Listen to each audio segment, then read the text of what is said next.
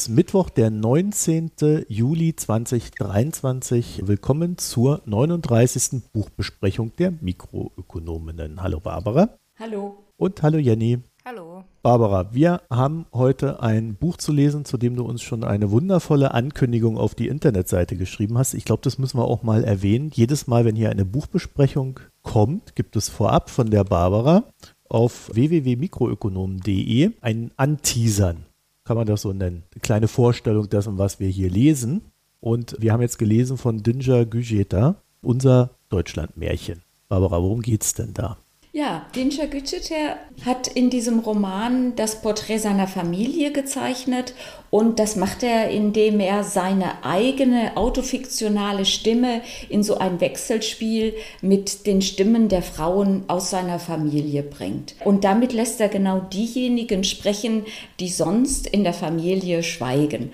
Und das macht er in ganz unterschiedlichen Gesprächsformaten. Da werden wir nachher sicher auch noch ausführlicher drüber sprechen aber in ganz unterschiedlichen Formen spricht der Dinscher aus dem Roman mit seiner Mutter Fatma, lässt aber auch seine Großmutter Hanife zu Wort kommen. Und Hanife ist wiederum die Tochter von Aische, die aus Griechenland kam und von dort auch vertrieben worden. Auch die Enkelin Aisches, das ist dann die Fatma, die muss ihre Heimat verlassen. Zunächst macht sie das nach dem Tod des Vaters. Da verlässt sie das ländliche Anatolien um mit ihrer verwitweten Mutter und den beiden Geschwistern in die Stadt zu ziehen. Und schließlich geht Fatma noch einen weiteren Schritt. Der Familie zuliebe zieht sie zu ihrem künftigen Mann, der als Gastarbeiter in Deutschland lebt. Also das passiert alles in den 60er Jahren des letzten Jahrhunderts und äh, so beginnt ihr Leben in Deutschland. Sie arbeitet viel, viel zu viel, sowohl in der Fabrik und auf dem Feld. Sie arbeitet so viel, bis sie krank wird und hört doch nie auf zu arbeiten. Der Vater führt zur gleichen Zeit recht glücklos eine Kneipe. Und nach vielen Jahren in Deutschland wird endlich ihr Kinderwunsch erfüllt. Dinscher kommt im niederrheinischen Nettetal zur Welt. Und nichts wünscht sich die aufopfernde Mutter, also Fatma mehr, als dass ihr geliebter Sohn mit äh, Stärke und mit Fleiß ihr endlich zur Seite stehen kann. Eben das, was ihr Mann nicht geschafft hat. Endlich hat sie jemanden, der sie beschützen kann bzw. beschützen könnte. Denn mit dieser traditionellen Erwartungshaltung Richtung kann Dinscher nicht so richtig was anfangen. So ein Mann will er nicht sein. Also die Männer der ganzen Familie und dem näheren kulturellen Umfeld, die taugen auch überhaupt nicht als Vorbild. Und deshalb glaubt er eben, äh, dass er seine Mutter enttäuscht, geht aber dennoch seinen eigenen Weg. Äh, und das ist nicht einfach und davon handelt das Buch. Also dieses nette Teil, hier, also hätte ich das Buch nicht gelesen, ich habe ja auch keine Ahnung, wo das ist. Äh, da kurz vor Holland, oder? Genau. Habe ich das richtig ja. verstanden, ne? Mhm. Kurz vor Holland, nette Tal. Ja, ich glaube, das ist aber, Jenny, eine der größten Auffälligkeiten dieses Buches, dass dort quasi die Frauen zu Wort kommen und Dünge, aber die Männer eigentlich, also, sie, naja, also ich will jetzt nicht sagen, sie kommen nicht zu Wort, sie werden halt dargestellt und meistens ist das ziemlicher Unfug, der da getrieben wird. Ich kann das gar nicht so, also ich habe es eigentlich sehr unvoreingenommen bin ich ans Lesen gegangen. Also ich habe mir auch nicht wirklich viel vorher Gedanken darüber gemacht, was mich da erwartet bei dem Buch. Was mir als allererstes aufgefallen ist, das hatte ich einfach nicht so erwartet, weil ich mich damit vorher auch nicht so auseinandergesetzt hatte, ist, dass es ja sehr lyrisch ist. Was natürlich, wenn man sich näher mit dem Autor beschäftigt, weniger verwundert, aber das hatte ich halt vorher nicht. Deswegen war ich erstmal kurz irritiert, aber auch, vom Schreiberischen hinterher fand ich es total schön, zu lesen und sehr eindrücklich und auch nicht wirklich kitschig. Und ja, das, was du beschreibst, dieses Männer-Frauen-Bild ist natürlich frappierend. Also die Frauen, die halt hart arbeiten und sozusagen die Familie halt durchschleppen und die Männer, die faul sind, das Geld auf den Kopf hauen für, keine Ahnung, äh, saufen oder dann andere Frauen, nicht ihre Ehefrauen, für sonstige äh, Spielereien und andere Geschäfte ja, das ist natürlich schon sehr, sehr auffällig gewesen und ich finde eigentlich auch ganz gut, wie er das auflöst, auch im Laufe des Buches immer wieder sozusagen Schritte zurück macht, in die Vergangenheit geht, um zu gucken, warum ist seine Mutter so geworden, wie sie halt ist, ähm, was möchte sie von ihm, aber eben ja auch gleichzeitig ähm, zu zeigen, naja, ich versuche sie zu verstehen, aber gleichzeitig fühle ich mich trotzdem als Sohn jetzt nicht ganz gerecht behandelt. Also ich fand das irgendwie insgesamt sehr toll dargestellt und das alles eingebettet noch in dieser ganzen Migrationsgeschichte. Ja, sehr eindrücklich. Darf ich dazu was vorlesen aus dem Buch?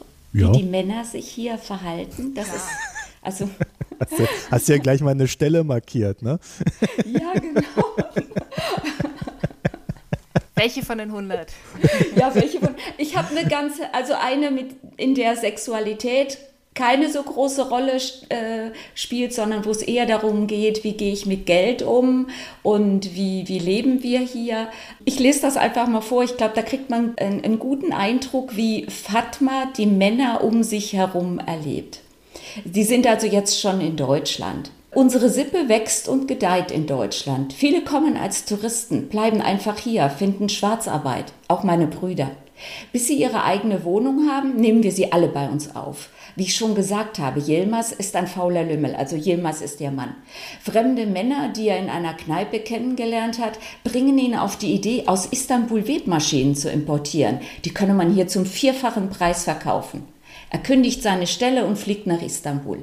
Wenn nicht zurückkommt, ist Yilmaz. Ich gehe zur Bank, sage dem Mann am Schalter, dass er mir 100 deutsche Mark geben soll. Er schüttelt den Kopf. Kann ich nicht, sagt er. Sie haben hier 20.000 deutsche Mark Schulden. Ach, Yilmaz, was machst du da? Was machst du? Yilmaz hat meine Unterschrift gefälscht und so kommt jetzt die Geschichte. Ne? Wie er sie betrogen hat und äh, in Istanbul hat man logischerweise auch ihn betrogen, weil er da einem Betrüger aufgesessen ist. Und das sind so die, die Männer, wie sie sie wahrnimmt. Und das sind ja jetzt gar nicht so die Starken, die ihr zur Seite stehen. Sie wird halt jedes Mal enttäuscht von denen. Es ist lustig übrigens, ich habe die Stelle auch markiert. ja, ist halt so ein Klassiker, ne? so, ein, so, ein, so ein von Gier getriebener Akt und dann ja, ist das Geld einfach weg. Ja, weil für Geld anstrengende Arbeit, das will halt niemand gerne. Und wenn dir jemand daherkommt, hey, wir können ganz schnell ganz viel Geld verdienen, dann, dann nimmst du es halt. Ja, aber dann auch noch Schulden und diese Schulden sind ja auch in dem Buch dann hinten ab da eigentlich auch immer präsent, weil sie, also dafür da ist, äh, dann diese Schulden immer wieder abzuarbeiten, ne? Das ist ja auch so ja, ein und Phänomen. Dann auch er letztendlich, also der Sohn. Ne? ja, der Sohn. Sehr früh schon einspringt.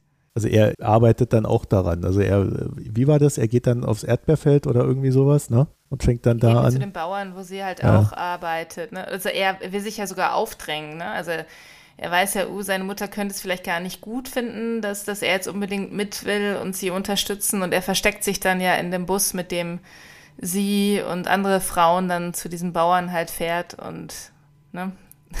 denkt, er, sie schmeißt ihn jetzt wieder raus, als er entdeckt wird, aber nee, nee, ähm, sie findet das gut. Ja, arbeitender Mann. Also das ist aber äh, tatsächlich so dieses Spannungsverhältnis, was ich sagen würde, ist, ist am meisten präsent. Ja? Also ich hätte jetzt von meiner Erwartungshaltung, ich habe mir jetzt auch nicht wirklich viel drüber Gedanken gemacht, aber dieser Titel Deutschland Märchen und da hat man ja eigentlich so diese ganzen Debatten, die da so laufen im Kopf und ich hätte jetzt so als erstes gedacht, ach wie schlimm die Deutschen zu denen waren. Nee, ist, ist eine ganz andere Richtung dann geworden, hat sich also äh, vor allen Dingen auf die innerfamiliären Probleme bezogen. Und äh, da dann hauptsächlich in diesem Spannungsverhältnis, äh, dass der Sohn irgendwie dann doch äh, seine Mutter sehr schätzt und überhaupt nicht so ist wie die anderen Männer. Am Ende hinten raus könnte man sagen, vielleicht ist deswegen was aus ihm geworden. Ne? Also wenn man das Buch in seinen Inhalten ernst nimmt.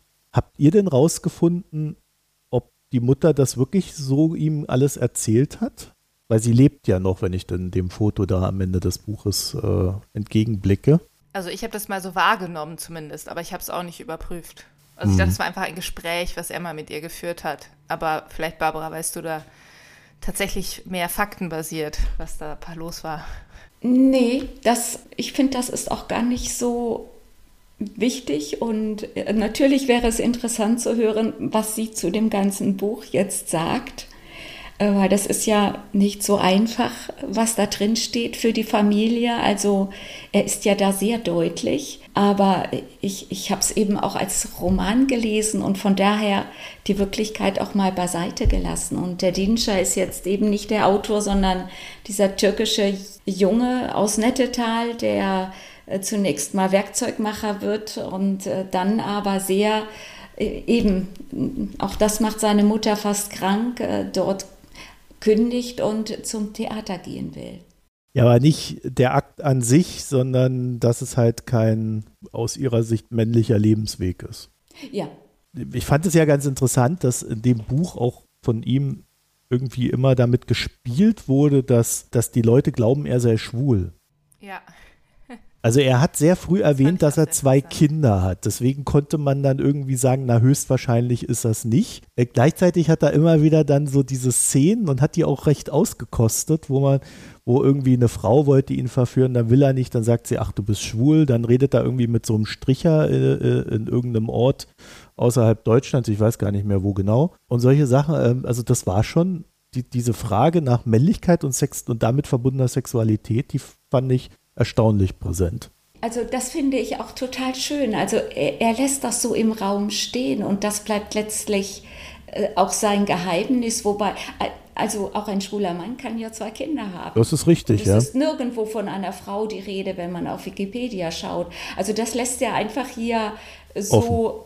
queer ganz offen. Und das macht wirklich den Reiz des Buchs auch aus. Also diese sind alles so diese äh, fremden Zuschreibungen, die er äh, für sich äh, erstmal verwendet, aber sich nicht selbst so bezeichnet. Mhm. Na, weil er ist einfach, er ist er.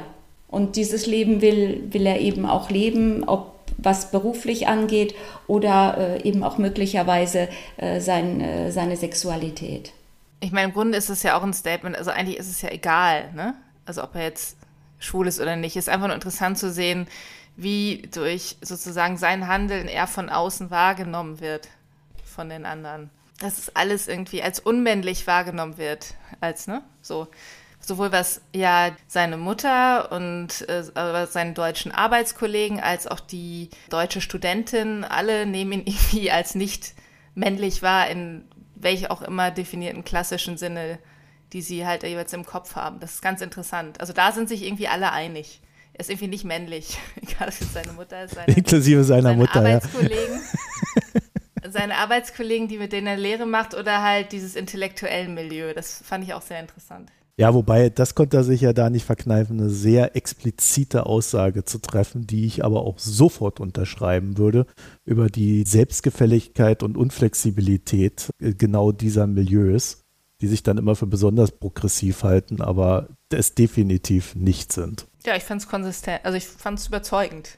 Ja gut, ins Buch hinein hat es ja ohnehin gepasst, ne? aber, aber deswegen fand ich die Frage nach der Barbara, wie real es dann so ist oder äh, auch im Sinne der Mutter real nicht so ganz unwichtig, weil er da doch schon so recht explizite Sachen über sie ausschreibt. Ne? Also dieses Hab doch mal Spaß, ne? also das ist dann diese Szene, wo er durch die Tür linst und irgendwie sein Vater ein Porno im Wohnzimmer guckt und er sich so denkt, er würde doch auch mal solche Lust seiner Mutter wünschen. Also ich weiß nicht, das wäre mir zu viel, wenn, wenn jemand sowas über, über mich in einem Buch schreiben würde. Aber deswegen fand ich diese Frage nicht so ganz abwegig, wie abgesprochen das Ganze war.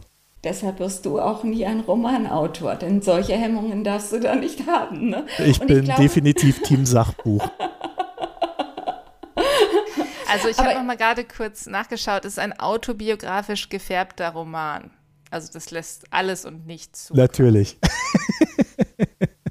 Aber das ist ja auch ja. das Schöne daran, weil damit ne, wird diese Frage einfach, muss diese Frage nicht beantwortbar sein. Ne? Also auch mit dem Titel, weil das Märchen ist ja auch eine erfundene Geschichte mit ganz unrealistischen Komponenten, die es so nicht gibt. Ich meine, das ist so seine Rettung, ne? Ja, aber das finde ich sehr interessant, weil das Märchen war ja früher, also wir nehmen das ja heute als etwas Positives war das Märchen, aber in seiner Urgestalt war das Märchen ja eher etwas äh, zur Abschreckung Dienendes, um kleine Kinder zu verschrecken, im Wald zu rennen und solche Sachen. Ne? Ja, und da gibt es die Monster, die Drachen ja. und die Bösewichte, der böse Wolf und all die Gestalten. Ja. Also deswegen, das mit dem, mit dem Deutschlandmärchen, das hatte ich von Anfang an nicht so hundertprozentig positiv wahrgenommen. Ja, aber wenn sie nicht gestorben sind, dann leben sie noch heute. ist eigentlich so ein bisschen Stuckrad-Baresk, ne? Also dieses, man weiß nicht da, wie viel wahr ist, aber man kann sich alles sehr gut vorstellen. Ich glaube, jetzt kriegt er zu viel Credits, der Stuckrad-Barer. aber ich, ich, ja, ich fand es teilweise auch sehr explizit, aber ähm, also ich fand es halt gut, weil es Ganze irgendwie ein Stück weit realistisch gemacht hat. Weil wenn er nicht so explizit geworden wäre, auch an solcher Stellen, wie er dann, ne, wie du gerade beschreibst, den, den Vater beim Pornoschauen erwischt oder so, er, er, nimmt das ja, diese Szene zum Anlass, um etwas aus seiner Gefühlswelt wiederzugeben, zu beschreiben, eben, dass er sich fragt, hey, hat seine Mutter überhaupt Lust auch bei dem, was sie alles macht? das hat ja alles irgendwie seine Berechtigung und hätte er solche Sachen irgendwie nicht so explizit beschrieben, ich glaube, dann würde das Stück halt, das Buch ein großes Stück seines Reizes irgendwie verlieren und seiner gefühlten Authentizität. Das ganze Ding, und das war der, das zweite große Topic, war dann innerhalb dieses Spannungsverhältnisses, dass er wiederum seine Stimme sucht. Ja, deswegen fand ich jetzt diese Szene, die du beschrieben hast, auch so interessant, weil da ist es ja, einmal kann man sagen, ja, dann da offenbart er mal so, was er so über seine Mutter denkt, aber es ist ja auch ein emotionaler Ausbruch, der sonst eher nicht so stattfindet in dem Buch, ne? Also es ist ja manchmal eher so zurückgenommen, es beschreibt zwar einige Sachen recht explizit, aber irgendwie ist es nicht emotional, aber an der Stelle ist es irgendwie recht emotional, als ob da auch was in ihm aufbricht und somit ausbricht diese Szene mit dem Kalb fand ich auch sehr an der Stelle sehr emotional. Dass er wegen des getöteten Kalbs geweint hat und seine Mutter gesagt hat, heul doch nicht rum, ist doch nur ein Kalb. Blamier uns hier nicht. Ne? Und er hat das so symbolisch gesehen als, und er wird dann getötet quasi und seine Mutter würde um ihn weinen und diese Verbindung seiner Mutter. Naja, seine Mutter ist wie sein Vater, ne? Das war ja so ein bisschen der Subtext. Ja. Man muss sie nur in eine andere Umgebung reinsetzen und zack, ist sie nicht mehr die liebe Mutter. Ist die Heimaterde sozusagen. Ich meine, das Verhältnis zur Mutter, glaube ich, ist für keinen Sohn sehr leicht. Ich habe jetzt nochmal zusätzlich durch den kulturellen Wechsel, die andere religiöse Umgebung, das andere sprachliche Umfeld, seine Suche nach der eigenen Identität, in dem, äh, ich meine, an, an was kann sich so etwas besser reiben als an der Mutter? Und da ist es ganz natürlich für mich, dass sie seine Gegenspielerin hier auch ist. An ihr arbeitet er sich ab, um zu sich selbst zu finden. Hat er aber nicht. Findest du? ja, hat, hat er selbst geschrieben ist immer noch auf der Suche nach seiner eigenen Stimme. Sag ja, Team Sachbuch, wenn, du mir, wenn du mir sagst, ich bin noch nicht am Ende, dann bist du auch nicht am Ende. ja, aber er ist ja schon ein gutes Stück weiter, weil er hat ja für diesen, zumindest in der Außenwahrnehmung, weil er, ich glaube, er finanziert ja seinen Verlag, den er auch selbst gegründet hat, weiterhin als Teilzeit-Gabelstaplerfahrer. Aber er hat ja mit diesem Roman auch äh, den Belletristikpreis der Leipziger Buchmesse in diesem Jahr gewonnen. Und ich glaube, die Anerkennung ist ja jetzt schon da. Er ist ja nicht mehr nur der Nischenkünstler. Ja. Und ob er damit jetzt zufrieden ist, das kann ich natürlich nicht sagen. Also im Roman ist diese Suche noch nicht beendet. Und ich meine, so so ist das nun mal. Solange wir leben, müssen wir halt ein bisschen suchen. Ja, ich würde jetzt erstmal der Grundthese widersprechen, nur weil du einen Preis gewinnst, bist du ja noch lange nicht aus der Nische raus. Ne? Also gerade in diesem Buchgeschäft, da machst du halt einmal einen Bestseller und danach ist wieder Schluss. Ne? Also das ist ja immer so ein bisschen Lotteriespiel. Ne? Gerade auch dann, wenn du vielleicht eher zu denen gehörst, die nicht zur Reproduktion neigen. Ne? Also dieses sichere, das läuft, das mache ich jetzt, sondern dann beim nächsten Mal vielleicht dann doch wieder was ganz anderes, was dann aber vielleicht auch gar nicht verfängt. Ja klar, also seine Mutter fragt ja auch, äh, hilft die Literatur? Und er kann dann nur sagen, das werden wir sehen, Mutter. Also klar, er hat keine klare Antwort ähm, und äh, ja, das zieht sich gehört durch, ja nicht ne? zum Roman, ja. ähm, aber wer, ich glaube, wer Antworten hat, der schreibt keine Literatur. Ja? Er schreibt Oder schreibt Bücher. halt so Bestseller. ja, der schreibt Bücher. Ach ja. Ja, also äh, wie hat euch denn die, die, diese Einsprenkler gefallen, dass dann zwischendurch mal ein Gedicht kam und ähnliches? Äh, fandet ihr das, hat euch das was gegeben? In mir ja. Das gibt dem ganzen Buch einen Collage-Charakter. Also er sucht sich so die Stücke zusammen und die sind auch ganz unterschiedlich. Also es gibt eben nicht so diese einheitliche Sicht oder Perspektive. Das Lesetempo ändert sich dadurch auch. Ne? Darauf muss man sich einlassen können. Und das finde ich schön. Und ich fand auch diese Be die Bilder aus dem Familienalbum. Auch da weiß ich nicht wirklich, ob sie authentisch sind, aber äh, ich denke ja, weil die wirken wirklich so, als kämen sie aus jedem Familienalbum. Von daher sind sie natürlich dann auch wieder äh, gut zu ersetzen oder nachzumachen. Ich glaube, als der das geschrieben hat, waren diese AI-Bilder noch nicht so verbreitet. Mir hat diese Mischung sehr gut gefallen. Ja, ich habe ja schon sozusagen meine leichten Anlaufschwierigkeiten in das Buch eben wegen dieses unerwar für mich unerwartet lyrischen am Anfang beschrieben. Das muss ich sagen, hat mich abgeschreckt. Also ich glaube, wenn ich so ein Buch Geschenke käme, ich kenn, würde den Zusammenhang überhaupt nicht kennen, ich würde es aufschlagen und am Anfang kommt mir sowas sehr Lyrisches entgegen, dann sag ich einfach von meinen Lesegewohnheiten, puh, nee, nee, keine Lust, weg. Okay. Und jemanden wie mich, ähm, also sollte man vielleicht erst mit, sagen wir mal, dem, dem klassischen, sagen wir mal, Teil, der dann danach auch recht schnell kommt, so zum Einstieg sozusagen reinlocken, bevor man gleich mit, mit Gedichten anfängt. Also das ist aber wirklich was total Subjektives.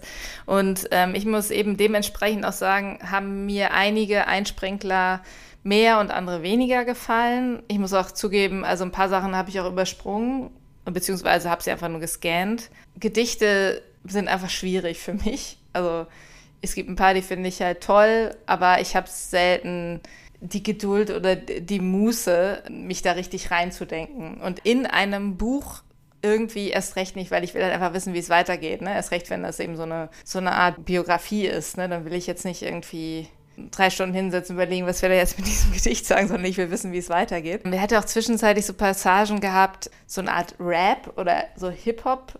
Einlagen. Die fand ich dann ganz lustig auch zu lesen. Da muss ich jetzt auch nicht so lange drüber nachdenken, bis ich die verstehe. Also das fand ich dann wiederum lustig, aber ich glaube, man verpasst jetzt auch nichts, zumindest inhaltlich Wesentliches, wenn man jetzt diese paar reingesprenkelten Gedichte, so wie ich, so ein bisschen überfliegt. Ist halt ein bisschen ignorant, aber.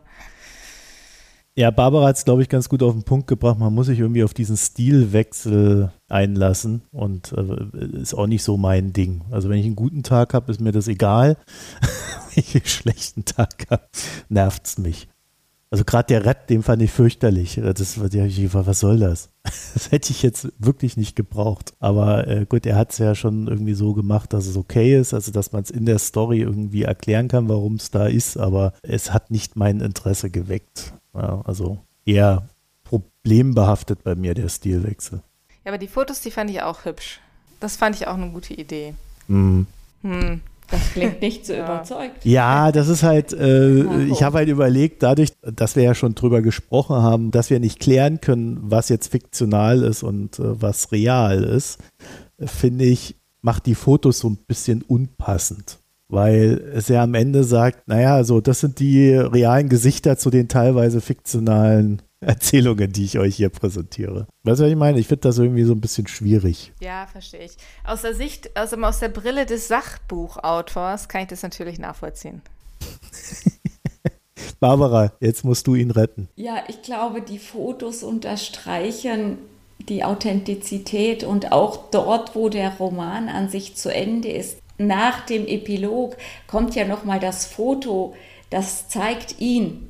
Das mhm. zeigt seine Mutter 2022. Das bringt das Ganze wieder so ja in die Schwebe von wegen, was ist jetzt erfunden und was ist wirklich so autobiografisch, dass es nicht nur eine erinnerte Fiktion ist, sondern äh, das ist genau so geschehen. Ich finde das schön. Ich finde dieses Verwirrspiel äh, gut, weil äh, es diese Menschen, die da drin eine Rolle spielen, die könnten auch ganz anders heißen und haben ähnliche Geschichten äh, erlebt. Von daher ist das vielleicht auch übertragbar auf andere Schicksale. Mir hat das gut gefallen und ja, es kann sein, dass nicht jede dieser Gesprächsformen, ob der Rap oder wenn er auch mal, mich hat äh, eben auch mal, dass er das Format ganz ändert, dass man das Buch um, umlegen muss. Jetzt weiß ich nicht, ob das nur bei uns an der PDF-Version äh, lag, ob das im Hardcover genauso ist. Das sind so Dinge, ich glaube, er will damit einfach zeigen, ich,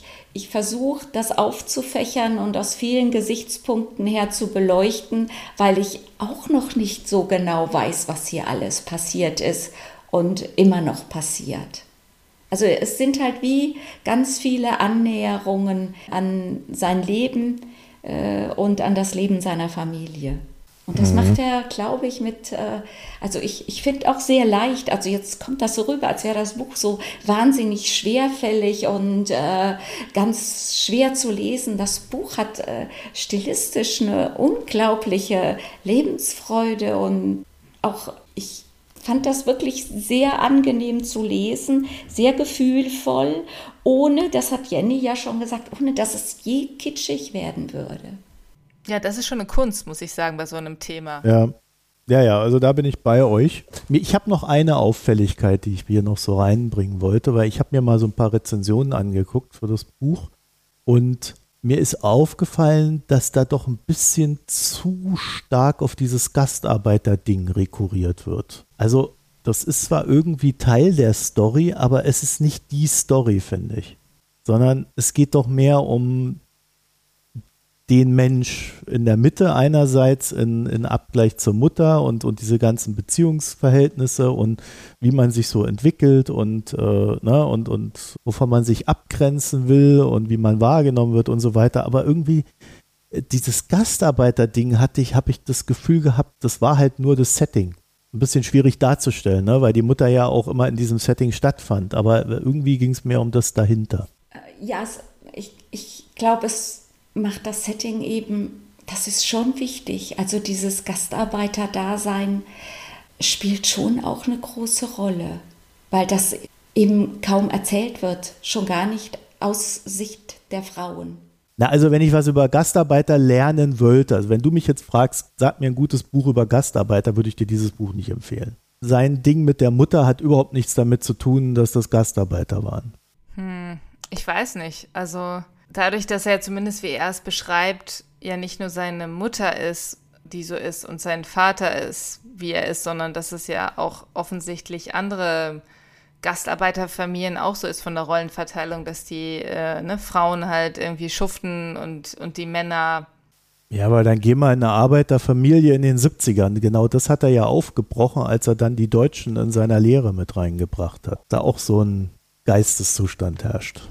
Ja, das stimmt schon. Also ich glaube, das wäre übertragbar. Das habe ich auch teilweise gedacht. Also in konservativen katholischen Kreisen, so wie ich auch aufgewachsen bin, äh, da hättest du solche Konstellationen auch haben äh, können. Aber ich glaube, es spielt insofern doch eine große Rolle, weil die Tatsache, dass sie keine Sprache hat, das hat nicht nur mit ihrem Frausein zu tun in mhm. einer traditionellen Gesellschaft, sondern das hat auch damit zu tun, dass sie in diesem neuen Land keine Sprache hat.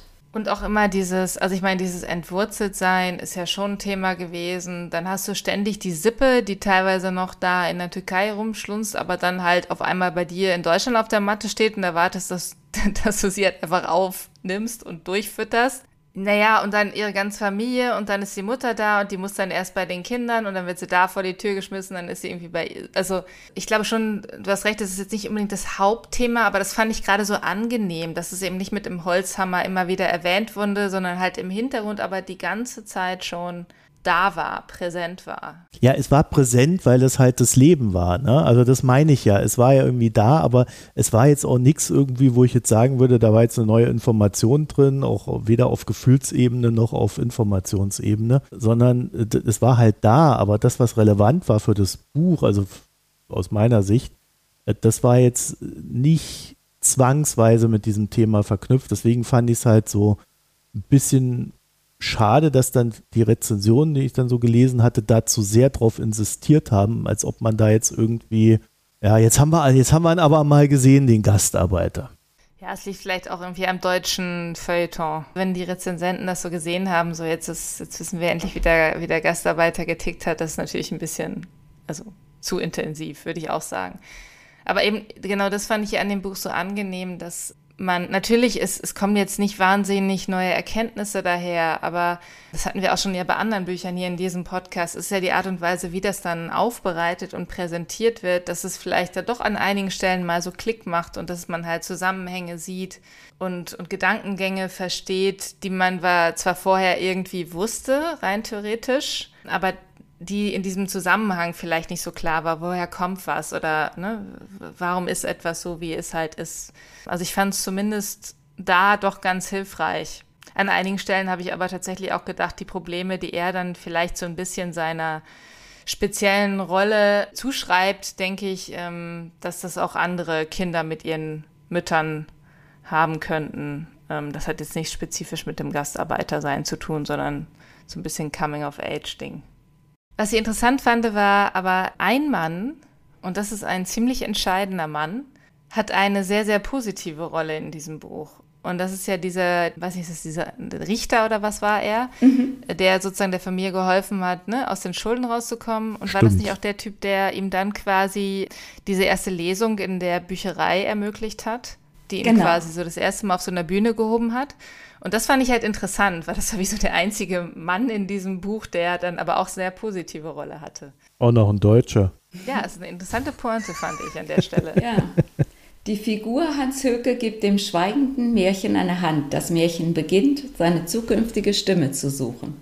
Ja, gut. Ähm, Marco, hast du denn deine Stimme schon gefunden als Sachbuchautor? Ich bin ja nur Leser. Dann lass uns mal zum Fazit kommen. Habt ihr ein Weihnachtsgeschenk gefunden? Ja oder nein? Kommt drauf an, für wen, würde ich sagen. Aber es wäre durchaus ein Buch, was ich als Geschenk in Betracht ziehen würde. Ich glaube, der Antwort kann ich mich anschließen. Im Grunde, ähm, ich glaube, es ist ein sehr schönes Buch. Explizit auch dann, wenn man nicht aus dem Team-Sachbuch kommt, dann ist es noch schöner, glaube ich. Aber ich habe so das Gefühl, dass man mit dem Ding sehr gut auch nachdenken konnte. Ne? Ja, das Buch ist sehr anschaulich. Man kann sich das alles sehr, sehr gut vorstellen, auch wenn Gedichte mittendrin vorkommen oder eben auch Raps und ähnliches, Monologe, Dialoge. Und ich finde vor allem, also das ist alles sehr gefühlvoll geschrieben, trotzdem sehr anschaulich und ohne dass es kitschig ist. Und das muss ich schon sagen, ganz großes Kompliment. Und äh, ja, also von mir kriegt das Buch die höchste Anerkennung, die ich zu vergeben habe. Das sind ein paar Tränen, die ich beim Lesen vergossen habe. Also es war wirklich, ich fand das sehr, einige Stellen wirklich sehr berührend. Okay, wer jetzt nicht geweint hat, muss sich schämen. Also ich gestehe, so weit hat es da nicht gereicht. Es hängt vielleicht auch ab, in welchen Situationen man das Buch liest. Ich habe es am Strand gelesen Vielleicht war ich deshalb auch nicht so aufnahmefähig für Gedichte. ja, gut. Ich habe es im Flugzeug gelesen. Ja, okay. Ich dachte mal, wenn man das mit so einem Tee in so einem Lesesessel liest, an so einem verregneten Novembertag, doch, dann kann ich mir schon vorstellen, dass das nochmal eine andere Stimmung in einen erzeugt. Oder gewisse Sachen verstärkt. Deswegen habe ich nach Weihnachten gefragt. Nein, aber ich habe es äh, bei 30 Grad gelesen in der Schweiz und es ist alles gut und schön. Äh, und ich glaube, auch dann kann man sich von dem Buch ja, einfangen lassen und sich mit in diese Welt nehmen, die keine so ganz einfache ist. So, und jetzt, ihr Lieben, kündigen wir noch unser neues Buch an, dessen Titel ich schon wieder vergessen habe. Barbara, kannst du mir da kurz weiterhelfen? Economic Wars von Sebastian Hess und es geht um die wirtschaftlichen Auswirkungen des Kriegs in der Ukraine und was das für das Verhältnis zwischen Russland und dem Westen bedeutet. Ja. Sachbuch, Marco. Sachbuch. Sachbuch. Russland als Thema und Ökonomie. Also da haben wir dann so alles drin, was aktuell ist, würde ich mal behaupten wollen. Das lesen wir dann über den Sommer, weil ich denke mal so, die nächste Buchbesprechung kommt dann im September, wenn ich dann aus dem Sommerurlaub wieder da bin. Genau. Dann vielen Dank euch beiden und eine schöne Zeit. Schöne Sommerferien wünsche ich. Ciao, ciao. Schönen Sommer. Ja, und äh, wenn ich dann wieder wach bin, dann ähm, verabschiede ich mich auch ordentlich. www.mikroökonom.de, da könnt ihr dann noch kommentieren und so weiter und so fort. Euch eine schöne Zeit, schönen Sommer. Tschüss.